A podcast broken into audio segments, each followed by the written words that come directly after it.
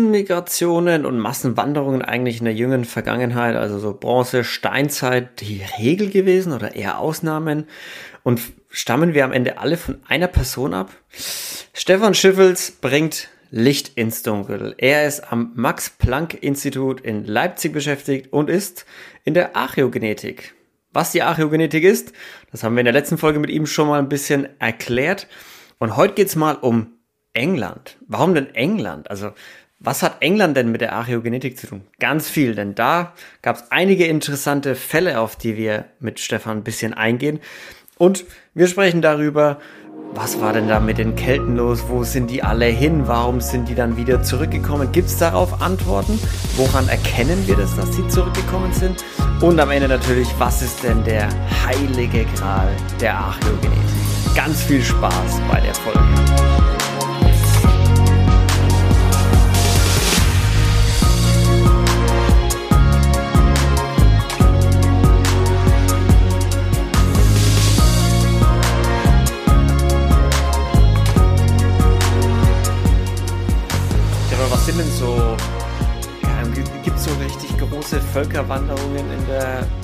Jüngeren Vergangenheit, wie wir es so schön, so schön nennen, so Eisenzeit, Bronzezeit, Römerzeit.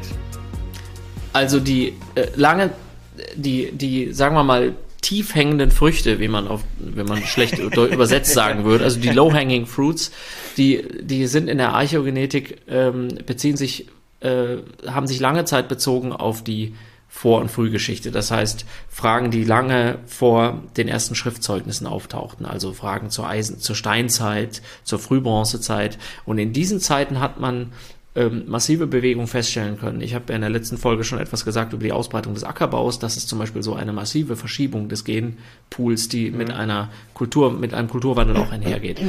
Und lange Zeit hat man sich in der Archäogenetik auf diese Bewegung konzentriert. Das lag an zwei Punkten. Der erste Grund ist vielleicht der, dass das natürlich auch sozusagen das größte potenzielle Überraschungspotenzial hervorbringt, weil ähm, ähm, hier ohne jede Schriftzeugnisse ähm, am wenigsten bekannt war. Das, was bekannt war, war ausschließlich aus der Archäologie bekannt. Und ähm, äh, ähm, hier konnte die Archäogenetik also sozusagen viel beitragen. Das andere ist, dass eben die genetischen Unterschiede zwischen frühen Ackerbauern und zwischen Jägern und Sammlern zum Beispiel so drastisch waren. Das kann man vergleichen mit heutzutage Westeuropäern und AsiatInnen. Mhm die sich diese Unterschiede. Das konnte man also leicht sehen, auch mit relativ kruden statt, äh, äh, genetischen Methoden. Jetzt ist es in der jüngeren Geschichte so, dass man das lange, ähm, also sozusagen grob gesehen, dachte man eigentlich, dass der, äh, der Genpool zum Beispiel besonders jetzt in Europa im Prinzip seit der Bronzezeit mehr oder weniger feststand, dass es da keine großen Verschiebungen mehr gegeben hat. Ähm, und das stimmt in gewisser Weise auf, bezogen auf diese unglaublich großen genetischen Unterschiede stimmt das auch. Also im Grunde genommen ist es jetzt nicht mehr so gewesen, dass seit der Bronzezeit unglaublich viel genetisches Material von außerhalb Europas nach Europa gebracht mhm. wurde. Man findet da auch immer Ausnahmen. Es gab natürlich zum Beispiel immer auch einen gewissen Kontakt nach Afrika über das Mittelmeer. Es gab auch einen gewissen Kontakt nach Osten hin. Aber im Grunde genommen äh, hat man lange gedacht, dass sich da nicht mehr viel getan hat. Wenn man jetzt allerdings genauer hinschaut, und das machen wir in meiner Arbeitsgruppe vor allem, jetzt bezüglich auf die letzten zweieinhalbtausend Jahre vielleicht, dann hat man doch jetzt noch mal ein paar neue Überraschungen erlebt, ähm, die sich vor allem auf, du hast es schon angesprochen, die sogenannte Völkerwanderungszeit beziehen. Das heißt, die Zeit, die eigentlich nach dem Ende, nach dem politischen und militärischen Ende des Römischen Reiches im Westen Europas äh, einherging. Das ist also geschichtlich eine Periode, die durchaus ähm, mit spannenden Prozessen einhergeht, mit Verschiebung von Sprachgrenzen, mit kulturellen Veränderungen, mit politischen Veränderungen, die alle ähm, sehr äh, die teilweise gut beschrieben sind, weil es gute Schrift, Schriftzeugnisse gibt. Und wir haben uns jetzt angefangen, diese Zeit, für diese Zeitperiode auch mit der Genetik zu interessieren gibt es mehrere Projekte auch hier im Haus. Und eines dieser Projekte, die uns tatsächlich überrascht haben, äh, wo wir jetzt in den letzten Jahren dran geforscht haben und letztes Jahr veröffentlicht haben, war eben die sogenannte angelsächsische Migration, also die frühmittelalterliche, äh, frühmittelalterliche Veränderungen in England. Und dort haben wir uns sozusagen hunderte äh, Skelette uns angeschaut, die in England begraben wurden zwischen dem 5. und dem 7. Jahrhundert grob und parallel dazu auch Skelette, die in Niedersachsen, in Friesland, in Schleswig-Holstein, mhm. in Mecklenburg-Vorpommern ähm, auch ungefähr in demselben Zeitraum begraben waren und haben dort eben festgestellt, nicht nur, dass es tatsächlich Menschen gab, die niedersächsische Herkunft in England haben, sondern dass die sogar den absoluten Großteil ausgemacht haben. Also wir haben festgestellt, okay. dass die, dass die Communities, die es im Frühmittelalter in England gab, die neu gegründet wurden, auch ähm, sogenannte mit angelsächsischen Friedhöfen und angelsächsischen Communities, die auch in der Archäologie so erkannt waren. Das bezieht sich allerdings dort eher auf eine Zeitperiode, die also sozusagen in die Zeitperiode nach dem Ende des Römischen Reiches fallen, dass die zu 75 Prozent aus kontinentaler Herkunft stammen, die Menschen. Und das ist eine Überraschung, die es so in der jüngeren Geschichte in dem Maße oft nicht mehr so gibt, weil die Bevölkerungsgrößen so groß sind, dass man eigentlich nicht erwarten kann, dass sich da so fundamentale, umfassende Verschiebungen stattfinden, die so drastisch sind. Von wie viel, Und, also nur hm? vielleicht bildlich, von wie viel Prozent Wanderung sprechen wir dann? Also wenn wir große Bevölkerungsgruppen haben, also jetzt gar nicht konkrete Zahlen, aber sind es dann 50 Prozent, sind es 80, 70? Also in diesem Fall, in diesem Fall ist die Zahl, die ich genannt habe, schon akkurat. Also man kann okay. wirklich sagen, in den frühmittelalterlichen Communities in England, die wir uns angeschaut haben, und das umfasst den Süden, fast ganz England bis nach Norden hin, sehen wir viele, viele Communities, wo wir, wo jedes Individuum einen Großteil seiner Herkunft aus, sagen wir mal, dem Kontinent hat, also Niedersachsen, mhm. Holland und so weiter. Es gibt auch welche, wo dann mal Individuen dabei sind, die das gar nicht haben, aber im Durchschnitt kommen wir auf 75 Prozent. Und das ist schon, gigantisch und das und was da genau passiert ist, wissen wir auch nicht. Es ist, wird sehr unterschiedlich regional gewesen sein. An einigen Stellen wird sicherlich Gewalt eine Rolle gespielt haben, an anderen Stellen gab es ein friedliches Zusammenleben und Vermischungen.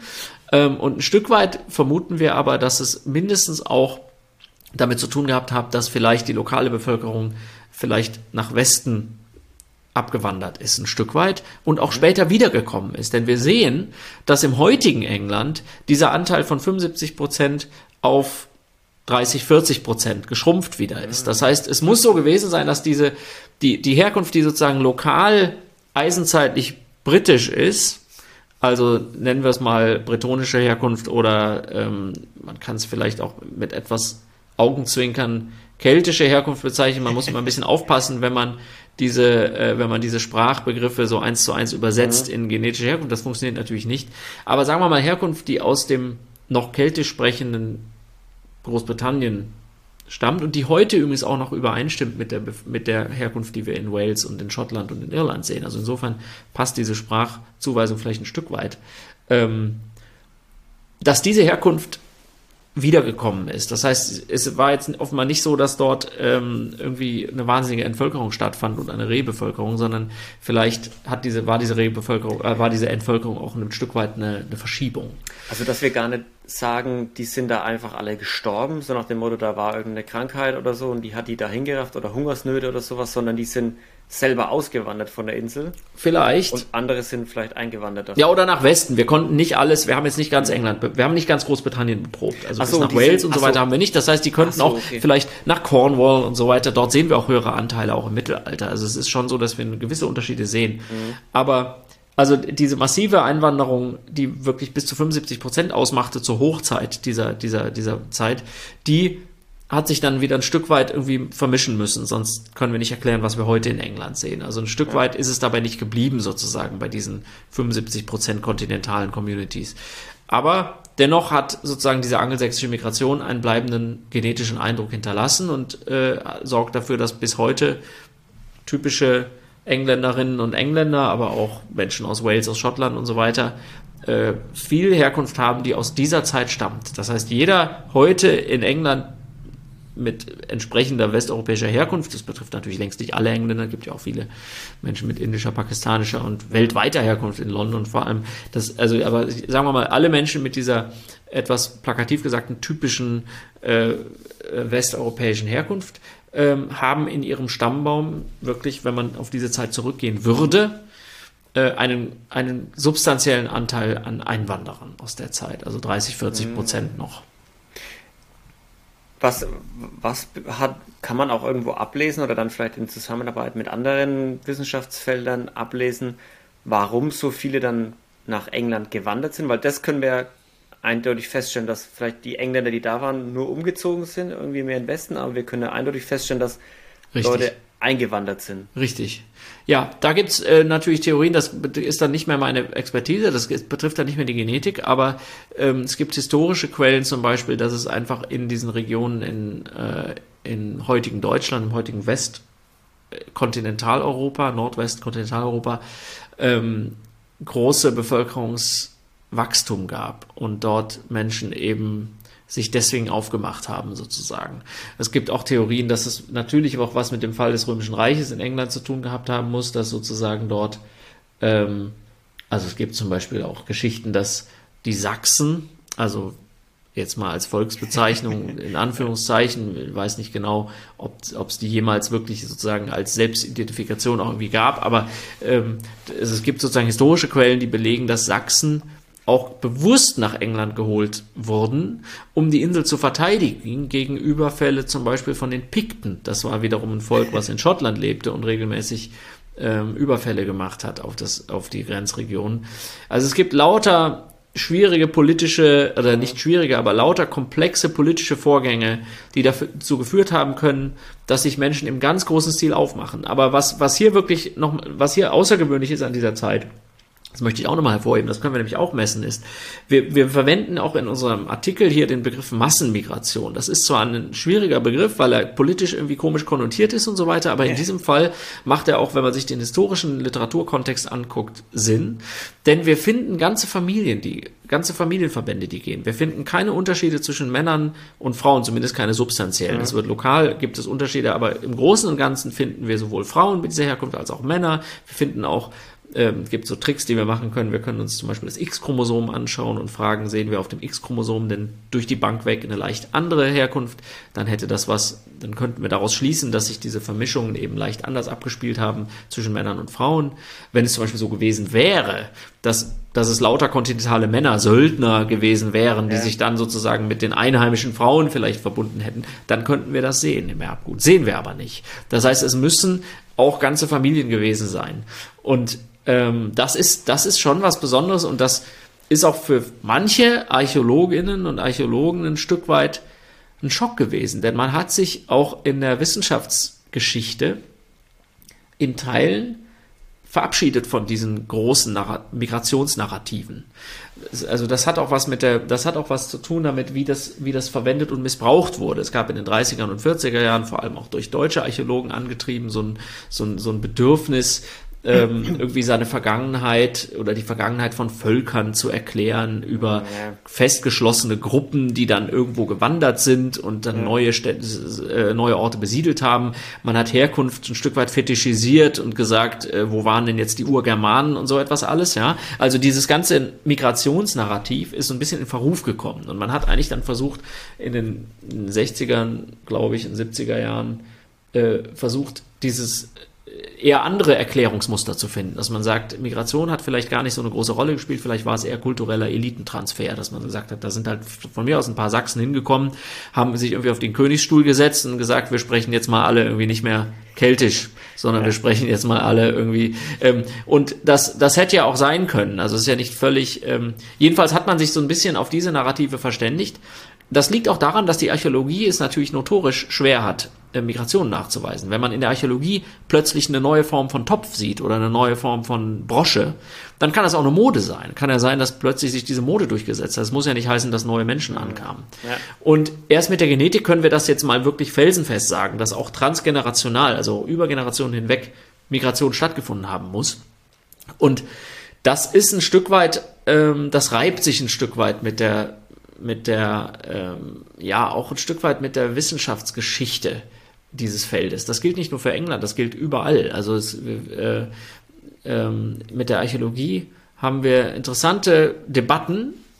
Es ist nicht so, dass die Archäologie irgendwie gegen uns ist, ganz im Gegenteil. Wir haben ganz viele Partnerinnen aus der Archäologie, die mit uns daran zusammen forschen, aber es gibt eben auch viele Dinge, wo zumindest manche Archäologen mal schlucken müssen und sagen müssen, jetzt ja. haben wir so viele Jahre gebraucht, um dieses Gespenst zu vertreiben mit diesen ganzen Migrationen und jetzt kommen die Archäogenetiker und bringen das wieder auf den Tisch und sagen, doch, doch, Migrationen haben stattgefunden und ähm, noch dazu gehen wir hin und verknüpfen das mit Sprachgeschichte, was auch problematisch ist, wenn ich mal denke daran, dass zum Beispiel die Geschichte der sogenannten Indogermanen auch eng verknüpft ist mit, mit, äh, mit Geschichte, mit der Geschichte der sogenannten Arier und so weiter. Also diese, diese ganzen Dinge sind in der Wissenschaftsgeschichte komplex miteinander verkoppelt. Und wenn jetzt die Genetiker plötzlich sagen, ähm, äh, etwas naiv daherkommen und sagen, ja, in, äh, in, in Großbritannien, da lebten die Kelten und dann kamen die Germanen und die haben alle verdrängt und dann haben wir so eine riesen Migration gehabt und das, da muss man sehr, sehr vorsichtig mit sein und das es wird natürlich auch der Komplexität in keiner Weise gerecht. Also wir finden wahnsinnig viel Evidenz auch, auch lokal in den Communities, dass ähm, sich Menschen gemeinsam bestatten ließen, dass unabhängig von der Herkunft, ob jetzt jetzt lokale bretonische mhm. Herkunft, nenne ich es mal ganz plakativ, oder, äh, oder sozusagen angelsächsische Herkunft ähm, oder kontinentale Herkunft, dass die gemeinsam begraben wurden und auch sich auch gemeinsam wahrscheinlich als Angelsachsen oder als Sachsen oder als jedenfalls als eine Gruppe ähm, gesehen haben.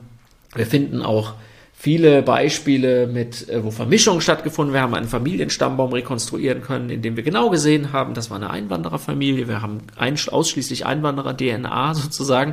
Aber dann sehen wir eine Vermischung mit einer lokalen Frau und deren Kinder sind dann wiederum vermischt. Auch das sehen wir. Also wir sehen viele solcher Geschichten, äh, damit will ich jetzt überhaupt nicht sagen, dass sich da alle an den Händen gefasst haben und, und, und friedlich äh, gewesen sind. Ganz im Gegenteil, es wird auch, es wird auch Gewalt gegeben haben, keine Frage. Aber wir sehen eben zunehmend Komplexität und zunehmend Details dieses Prozesses. Und das ist äh, schon spannend, auch für die Archäologen. Ja, das glaube ich, weil, also gerade, wenn man, wenn, wenn ein Wissenschaftsgebiet irgendwas etabliert hat, so ein bisschen oder so, endlich so, ah ja, jetzt, jetzt wissen wir was, jetzt haben wir irgendwie was rausgefunden und dann kommt ein anderes Wissenschaftsgebiet und sagt, ja, naja, also genau. irgendwie nett. Genau. das finde ich das führt zu Reibung. Dann, ja. ja, aber das, Reibung im, ich finde im positiven Sinne. Also klar, ja. es geht ja nicht darum, wer hat jetzt recht, sondern wahrscheinlich haben beide irgendwo recht. Also was ist dann wirklich, die Wahrheit liegt wahrscheinlich oftmals dann irgendwo in der Mitte, denke ich mal. Da muss man dann Genau, also ja, beziehungsweise ähm, in diesem Fall liegt sie nicht in der Mitte, insofern, als das irgendwie zu, der Mittelwert zwischen 75% und 0% irgendwo 30 ist. In diesem Fall kann man die 75 schon stehen lassen. Aber sagen wir mal, man, man, ähm, man sollte auch nicht denken, dass damit sozusagen die, die, letzte Antwort gegeben ist. Ganz im Gegenteil. Damit beginnen die Fragen erst. Eben, und für Archäologen gibt es dann eben noch mehr Dinge zu beantworten. Ähm, und es gibt, auch viel, noch, mehr, es gibt auch viel mehr Interpretations, also richtig Möglichkeiten für die Archäologen dann, so wenn sie was. Ja, genau. Und es, und es gibt auch und es gibt auch viel mehr Daten sozusagen. Also man kann auch einfach sagen, die Genetik liefert hier einfach eine neue Datenquelle, die man genauso wie alle anderen Datenquellen, die betreffen dann äh, äh Begräbnisbeigaben und was weiß ich, ähm, eben gelesen werden müssen und mit denen zusammen interpretiert werden müssen. Ähm, Du wolltest gerade was sagen. Ja, ich wollte noch ein weiteres Beispiel sagen, was wir in England gefunden haben. Da haben wir nämlich gleich zwei Beispiele aus Südengland gefunden, wo wir ähm, Menschen mit Subsahara-Afrika-Herkunft gefunden haben, im frühmittelalterlichen okay. England, was auch total spannend ist. Also in, in Südengland haben wir ein Teenage, ein, ein, eine Frau im Teenageralter und ein Mädchen im Teenageralter gefunden, die ein Viertel Subsahara-Afrika-Herkunft hat. Und das ist jetzt gerade auch ein Artikel, den wir jetzt gerade aufschreiben, was natürlich hochspannend ist, weil es ähm, natürlich ein Einzelfall ist, aber immerhin ähm, historisch belegt, dass diese Kontakte, dass, dass es diese gab, dass die auch weit übers Römische Reich hinaus gab und ähm, jetzt kann man natürlich historisch spekulieren, was, womit das wieder einhergeht. Kann man über irgendwelche hm. ähm, Goldhandel und so weiter sprechen. Also, ähm, es ist einfach schön, so man, man, man merkt durch diese, durch die Archäogenetik, kann man einfach, man, man hat handfeste Beweise, wer war da. Also wer, wer waren die Personen und nicht nur halt Ausgrabungen im Sinne von, wir haben hier einen Becher gefunden oder hier einen Dolch, der aus dem Material ist, das von da kommt, weil so Material schafft es halt auch irgendwie über 10.000 Umwege vielleicht mal, aber Menschen, das ist ja so, nee, nee, die Richtig. haben, die haben hier gelebt, die waren hier. Physisch. Ja, genau. Man hat, man, wir, wir analysieren wirklich die Menschen selbst. dass ich würde natürlich äh, man müsste jetzt qualifizieren, wenn du sagst, man findet raus, wer war da. Ähm, aber ich, da gibt es wahrscheinlich jetzt viele, die sagen würden, naja, was sagt uns das schon, wie wichtig ist denn das? Ähm, aber in der Tat, ich würde, ich würde sagen, es ist insofern relevant. Also mich, mich interessiert tatsächlich die, die genaue, die genaue genetische Ausprägung eigentlich gar nicht. Also ich äh, tatsächlich, ob das jetzt irgendwie deren, also welche, welche genetischen äh, Merkmale jetzt irgendwie leicht verschoben sind, interessiert mich gar nicht, sondern mich interessiert das ja nur deswegen, weil es indirekt Aussagen trifft über Mobilität und über Migration und über Bewegung. Mhm. Nur deswegen interessiert mich das. Im Grunde genommen, wenn wir da jetzt die eine Herkunft blau färben und die andere Herkunft rot färben und irgendwelche Kartierungen machen, dann interessiert mich eigentlich herzlich wenig, was denn jetzt genau die rote Herkunft und was genau die blaue Herkunft ist. Mich interessiert vielmehr, wo waren denn diese Herkünfte und was bedeutet das für Wanderungsbewegungen und für Mobilität? Also, was können wir da vielleicht für uns daraus ziehen, wenn wir wissen, wie sich früher bewegt wurde? Ja, das ist, das ist wieder eine interessante Frage, die wieder dahin zielt, was du letztes Mal auch gefragt hast. Was bringt uns das? Also ich finde, ähm, also ich finde schon, dass es zur zur Rekonstruktion von Vergangenheit einfach dazugehört und damit ein Grundbedürfnis befriedigt, rauszufinden, woher wir kommen. Ein Stück weit kann man das sehen als eine erweiterte Fragestellung dieser gesamtmenschheitsgeschichtlichen tiefen Betrachtung. Woher kommt der Mensch? Was ist die Vergangenheit des Menschen? Wer sind die Verwandten? Woher kam er ursprünglich mal? Und so weiter und so fort. Was wir machen in der Archäogenetik ist ja nur sozusagen der lange Arm der Fortsetzung dieser Frage. Also wenn man einmal geklärt hat, okay, der Mensch ist irgendwie ein entfernter Verwandter vielleicht von, oder hat gemeinsame Vorfahren mit Menschenaffen, ähm, kam irgendwie vor 60.000 Jahren aus Afrika, hat dann die Kontinente bevölkert nach und nach.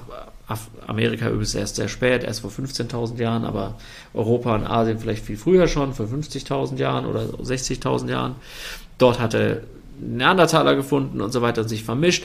Wenn man diese Fragen immer weiter denkt, also das sind ja evolutionäre Fragestellungen, die sozusagen fundamental etwas mit unserer Spezies zu tun haben und auch zu unserer Identität irgendwie gehören als moderner Mensch wenn man das immer weiterdenkt, dann, dann kann man, dann, dann, dann will man immer weiter fragen. Man will halt nicht, man gibt sich dann nicht zufrieden damit, okay, ja, dann waren wir halt vor 45.000 Jahren in Europa und das war's. Sondern dann will man weiterfragen, ja, aber was war denn in der Eiszeit? Wo waren die denn da? Da war ja auch halb Europa vergletschert. Dann will man da weiter wissen, dann findet man raus, okay, die waren in Refugien, irgendwo in Spanien oder in Italien, was gab's da wiederum für Strukturen und, und äh, Umschichtungen.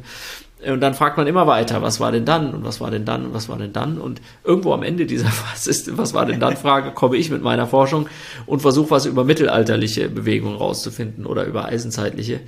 Ähm, ich glaube, das ist einfach so eine natürliche, so ein natürlicher Impuls des Menschen, immer weiter fragen zu wollen. Und am Ende ist das erstmal, sind das erstmal Dinge, die man tut, ohne unmittelbar zu wissen, dass das jetzt irgendwie Krebs heilen wird.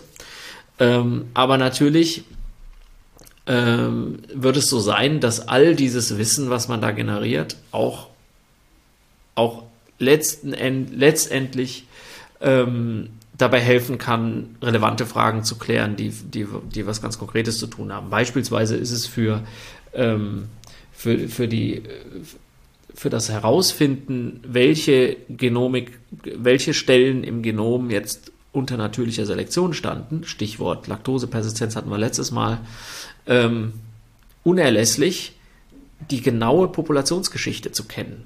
Denn nur ah. wenn ich die genaue demografische Geschichte kenne einer Gruppe, kann ich sozusagen ein, kann ich simulieren, wie denn sozusagen Nicht-Selektion aussieht, wie das normale, neutrale, zufällige aussieht. Also nur so kann ich Zufall von eindeutigem natürlichen Selektionssignal ja. unterscheiden. Und insofern kann ich wieder sagen, das, was wir machen, ist zwar ein Stück weit Geschichtsforschung, Vergangenheitsforschung, Archäologieforschung und so weiter und das Graben in unserer Vergangenheit, aber ein Stück weit ist es eben auch hilfreich, um unsere letztendlich irgendwann mal hilfreich, um auch ein Stück weit unsere Biologie zu verstehen. Das ja. gehört schon sozusagen auch zusammen.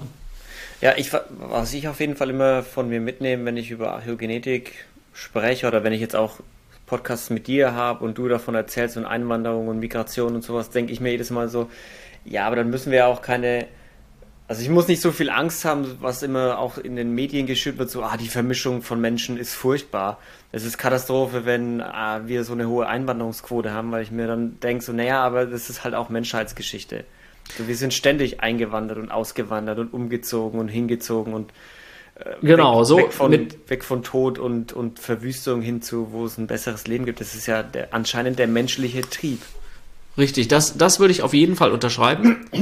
Ich würde äh, vorsichtig damit sein, zu sagen, ob das jetzt gut oder schlecht ist in Einzelfall, weil das hängt extrem vom Kontext ab. Aber ich ja. würde dir absolut recht geben, dass wenn wir eines lernen aus dieser Forschung, dass es das dass wir alle immer Vermischungen sind, wenn man nur, wenn man in die entsprechenden früheren Zeitschichten gab und dass es Bewegung, Mobilität und Migration tatsächlich seit Ewigkeiten gibt. Ja, ähm, das ist sicherlich so. Ähm, und das, das finde ich eigentlich auch eine ganz, ähm, ja, das finde ich auch eine ganz guten, äh, ganz gute Erkenntnis für heute. Ja.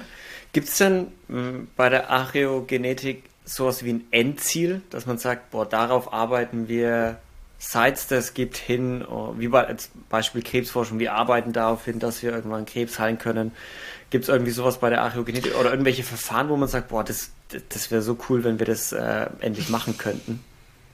Ja, also es gibt, ähm, also es gibt zunächst mal natürlich das Jagen, also was, was halt äh, Swante Pebo so erfolgreich angefangen hat, diese Jagd nach den nach den ausgestorbenen näheren Verwandten des Menschen. Da haben wir ja jetzt zwei wesentliche gefunden, nämlich den Neandertaler und den Denisova-Menschen, den Denisovaner. Das ist nochmal eine andere Gruppe, von der wir überhaupt nichts wussten ohne Genetik. Und äh, also wenn du mich jetzt fragst nach sozusagen dem Heiligen Gral, dann wäre wahrscheinlich ähm, hier weitere zu finden, also zum Beispiel den Homo erectus, einen weiteren Vorfahren von uns oder Verwandten von uns, mal zu entschlüsseln, um, um noch besser rauszufinden, was ist denn das im Genom, was uns zum Menschen macht und eben den Neandertaler nicht zum Menschen macht oder zumindest nicht zum gleichen ja. Form von Menschen. Ähm, das ist so ein heiliger Gral, also wenn man ganz weit zurückgeht. Wenn man jetzt das machen, was ich eher rekonstruiere, würde ich sagen, ist, wäre der heilige Gral, ähm, ja, es gab irgendwann mal einen Paper, jetzt vor zwei, drei Jahren kam ein Artikel raus, der hieß, glaube ich, eine, ein, ein, eine rekonstruierte Populationsgeschichte von absolut jedem Menschen, der jemals gelebt hat oder so ähnlich.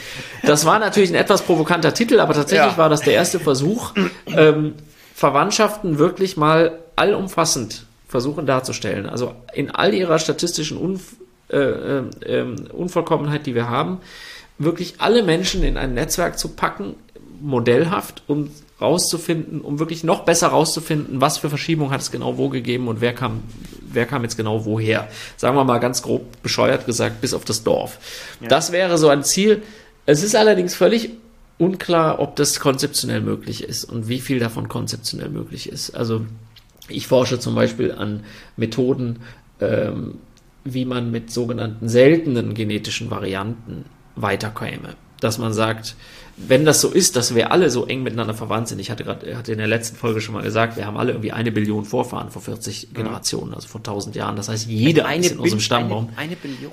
Ja, wenn du einfach 2 hoch 40 nimmst. Ja. Vor 20 Generationen sind wir bei einer Million. Und vor 40 Generationen rein rechnerisch. Bei einer ja, Billion, ja. das funktioniert natürlich nicht. Es lebte niemals eine Billion Menschen.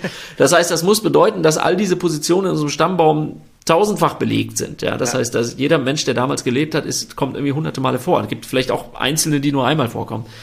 Und wenn das so ist, dann heißt es, es ist wahnsinnig konzeptionell schwierig, überhaupt Genetik zu benutzen, um, um verschiedene Teile dieses Stammbaums aufzulösen. Und mit seltenen Varianten, das sind sozusagen Mutationen, die erst in den letzten tausend Jahren oder so entstanden sind, die demnach auch nur von zwei, drei Menschen aus Tausenden heute getragen werden. Aber davon gibt es eben Millionen von diesen Varianten. Also, dass man die wiederum nimmt, um nochmal feinteiliger aufzudröseln, wer ist denn jetzt mit wem genau wie verwandt und was genau sagt mir das über die Bevölkerungsstruktur durch die Zeit hinweg. Also dieses komplexe Thema, wie kann ich Bevölkerungsstruktur durch die Zeit auflösen und modellieren. Und das ist insofern ein heiliger Gral, als dass noch erstaunlich wenig davon wirklich möglich ist. Konzeptionell und mhm. datengenerierungsmäßig. Also wir haben Probleme von den alten Menschen, so hoch aufgelöste Daten zu generieren, dass wir all diese Mutationen sehen.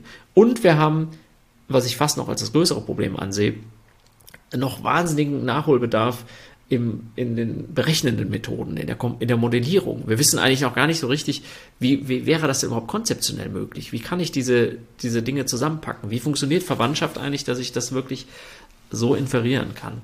Also das ist sozusagen das Endziel wäre sozusagen, ich sage es jetzt mal ganz plakativ und als Werbespruch, ähm, eine äh, sozusagen die, die, die Geschichte von absolut jedem, der jemals gelebt hat, irgendwie äh, sozusagen einen Stammbaum für alle. Ein, ein Familienstammbaum für alle. für alle. Irgendwie tatsächlich mit, mit aller Finesse äh, zu rekonstruieren. Das ist sozusagen der heilige Gral, glaube ich, dieses Feldes. Ja. Auch für mich als Populationsgenetiker.